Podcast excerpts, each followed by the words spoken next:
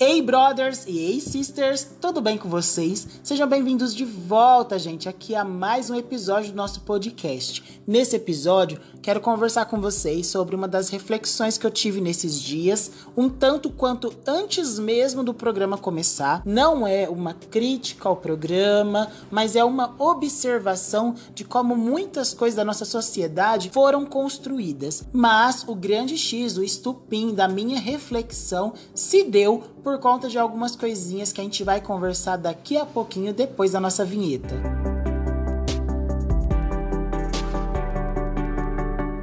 Vamos voltar então um pouquinho, gente, antes do Big Brother começar. Quando começou a lançar na mídia, quando começou a sair na TV os VTs dos participantes, uma coisa baseada nessa temática BBB me chamou a atenção. Quando eu abri o Instagram, por exemplo, e eu comecei a perceber uma certa surpresa das pessoas. E aquela surpresa das pessoas pelo fato de termos um grande número de negros dentro da temporada do maior reality do Brasil, acabou gerando essa surpresa em mim também, mesmo que não era para ter surpresa, não era para eu ficar surpreso. E aí veio um dos primeiros pensamentos para mim que gerou é, toda essa motivação de reflexão aqui, que é o fato de ainda não ser algo normal, ainda ser algo que puxa o olhar das pessoas. E por incrível que pareça, não puxa somente o olhar das pessoas que não são pretas, mas puxa o olhar de todo mundo. Ou seja, por as pessoas não estarem habituadas e parece que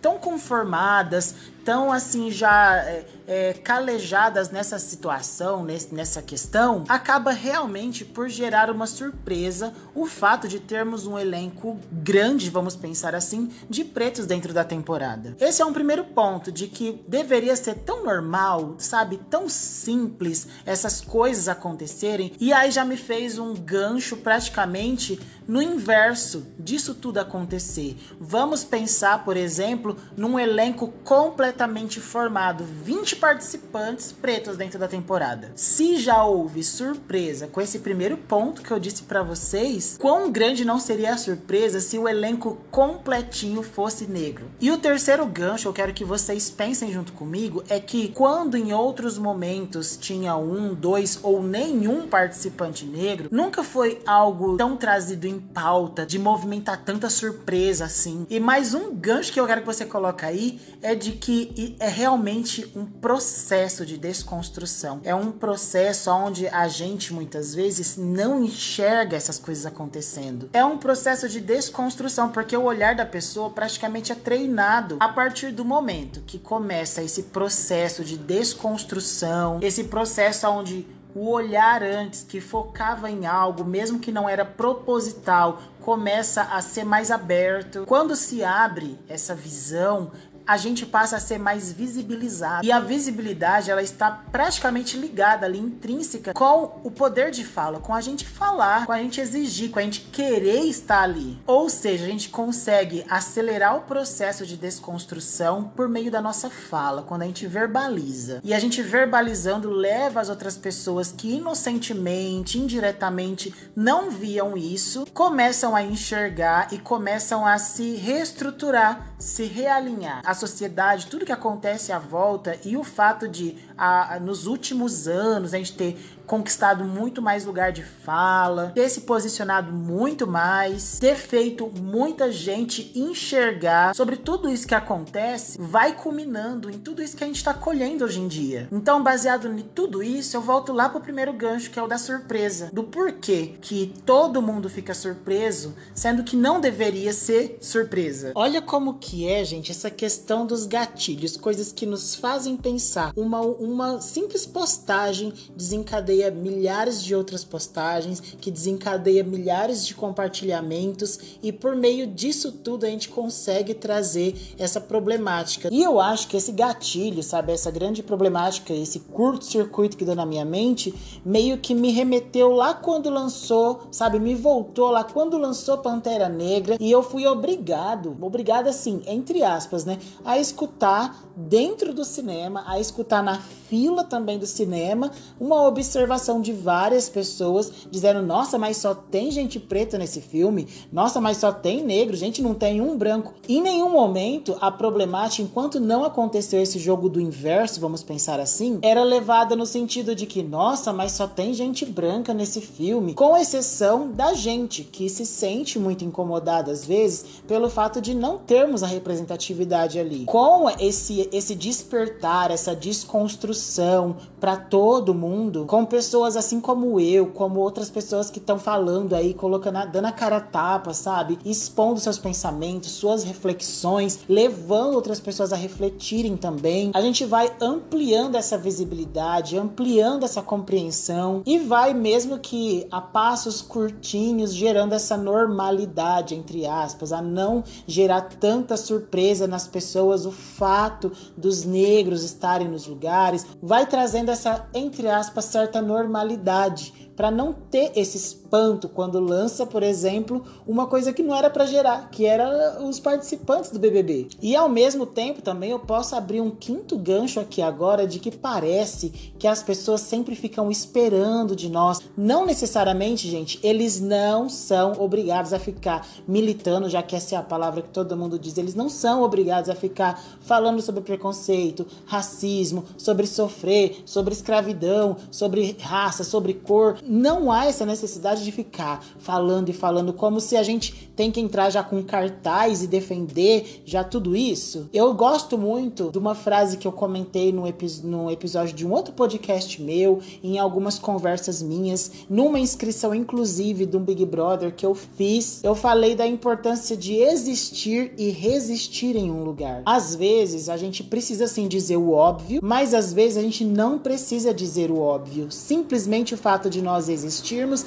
e resistirmos ali, já tá valendo, já significa e já diz muito. E agora, já para finalizar praticamente nosso podcast, eu quero que vocês reflitam sobre alguns exemplos, algumas situações, como se eu tivesse aqui como professor mesmo, com um telão na frente, mostrando algumas imagens para vocês. Eu quero conduzir vocês a refletirem sobre essa questão. Da mesma forma que eu falei sobre o ato de surpresa, a questão do jogo do inverso, o porquê disso tudo está acontecendo, de que é um processo de desconstrução. Então eu quero quero pegar esse combo todo aí, essa mistura, e brincar um pouquinho do jogo do inverso. Eu tô dando um exemplo agora como se fosse do Big Brother, porque a gente tá focalizando nesse gatilho que me deu e eu ver essa chuva de surpresas de pessoas pelo fato de termos participantes. A gente fica muito feliz, muito grato, vibrante, mas isso também me conduziu a ficar surpreso. Mas também tem muita coisa. Olha o tanto que eu não voltei para poder, sabe, essas voltas que eu dei para poder conduzir vocês a pelo menos tentar refletir um pouco. Então, nessas voltas todas, você compreende junto comigo de que isso acontece nas universidades muitas vezes, de que aquele normal de ver somente gente branca ou de somente ver gente branca e uma pessoa negra, igual a gente tem voltando ali um passadinho, né, para 2020, para a edição que a Thelma ganhou aonde ela mostra a foto lá do curso de medicina, onde ela era a única negra. Se eu não me engano, ela era a única negra mesmo. Mas pensa mais uma vez no jogo do inverso. Eu quero que vocês pensem sobre o jogo do inverso. A surpresa seria imensa para muitas pessoas, até mesmo para nós. Olha só aonde chegamos por isso que eu falo que o processo de desconstrução é para todo mundo. Geraria surpresa se fosse todo mundo no curso de medicina preto, todo mundo negro e somente uma pessoa branca ali no meio. Qual desses dois exemplos que eu te dei te gera um pouco de desconforto, te gera um pouco de surpresa ou muita surpresa? A resposta você já sabe. Viu o que eu tô falando? Outro exemplo, fugindo um pouquinho agora sobre essa ideia da representatividade negra. Quando há um tempo atrás as pessoas iam dentro dos mercados, nas lojas de cosmético, por exemplo, exemplo, e elas precisavam comprar produtos que pudessem cuidar dos seus fios, dos seus cabelos, e só encontrava produtos que era para cabelo liso. A frustração era pra gente que tem cabelo crespo e cacheado. Mas eu digo a mesma palavra, a gente não fica tão surpreso porque parece que a gente já está entre aspas acostumado, parece que a gente já está entre aspas calejado. E aí quando começou quebrar isso tudo, quando começou a inverter as coisas, quando esse processo de desconstrução começou a vir, quando nós nos empoderamos mais, quando nós falamos mais, quando nós verbalizamos mais, quando a gente luta pelo nosso espaço e quando as pessoas entendem o quanto isso indiretamente veio acontecendo e sendo carregado, aí, bum, surgiu inúmeras marcas se remodelando, se reconstruindo, e esse é o importante. E a gente vê hoje em dia nas lojas de cosmético, nas farmácias, nos mercados, produtos numa infinidade imensa que a gente fica até perdido. Mas daí o mesmo exemplo que eu dou para vocês conectando com a ideia do Pantera Negra, a mesma coisa acontece também quando a gente entra dentro de um mercado, farmácia loja de cosmético e a gente é obrigado a escutar de uma pessoa, houve uma publicação na internet onde uma pessoa comenta falando assim: "Gente, mas agora só vende produto para cabelo cacheado? Agora só vende produto para cabelo crespo, não tem produto para cabelo liso mais não?" Consegue entender a problematização desse tema, o quão acostumadas as pessoas vão ficando com o passar do tempo e elas precisam sim, todos nós precisamos ser submetidos a esse processo de desconstrução. Para hoje, a gente olhar para o Big Brother Brasil 21, mesmo gerando um pouco de surpresa em todo mundo, ou talvez não gerando surpresa em muitas pessoas, muita coisa acontece, gente, muita coisa aconteceu. Então, antes, gente, das pessoas resumirem tudo, a militância ou a radicalismos, é importante a gente fazer essa reflexão, essa contextualização e esse caminho de tanta coisa que passou, tanta coisa que aconteceu e o porquê de hoje ainda, no ano de 2021, né,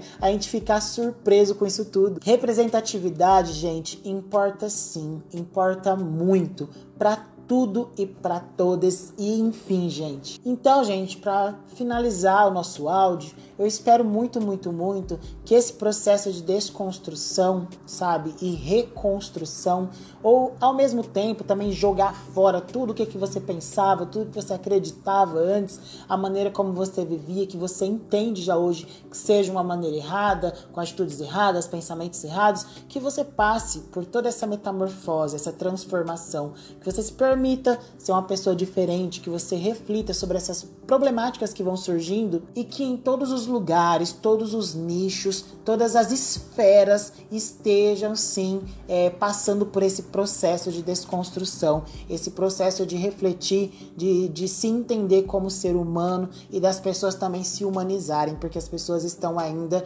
com hábitos errôneos, com atitudes retrógradas.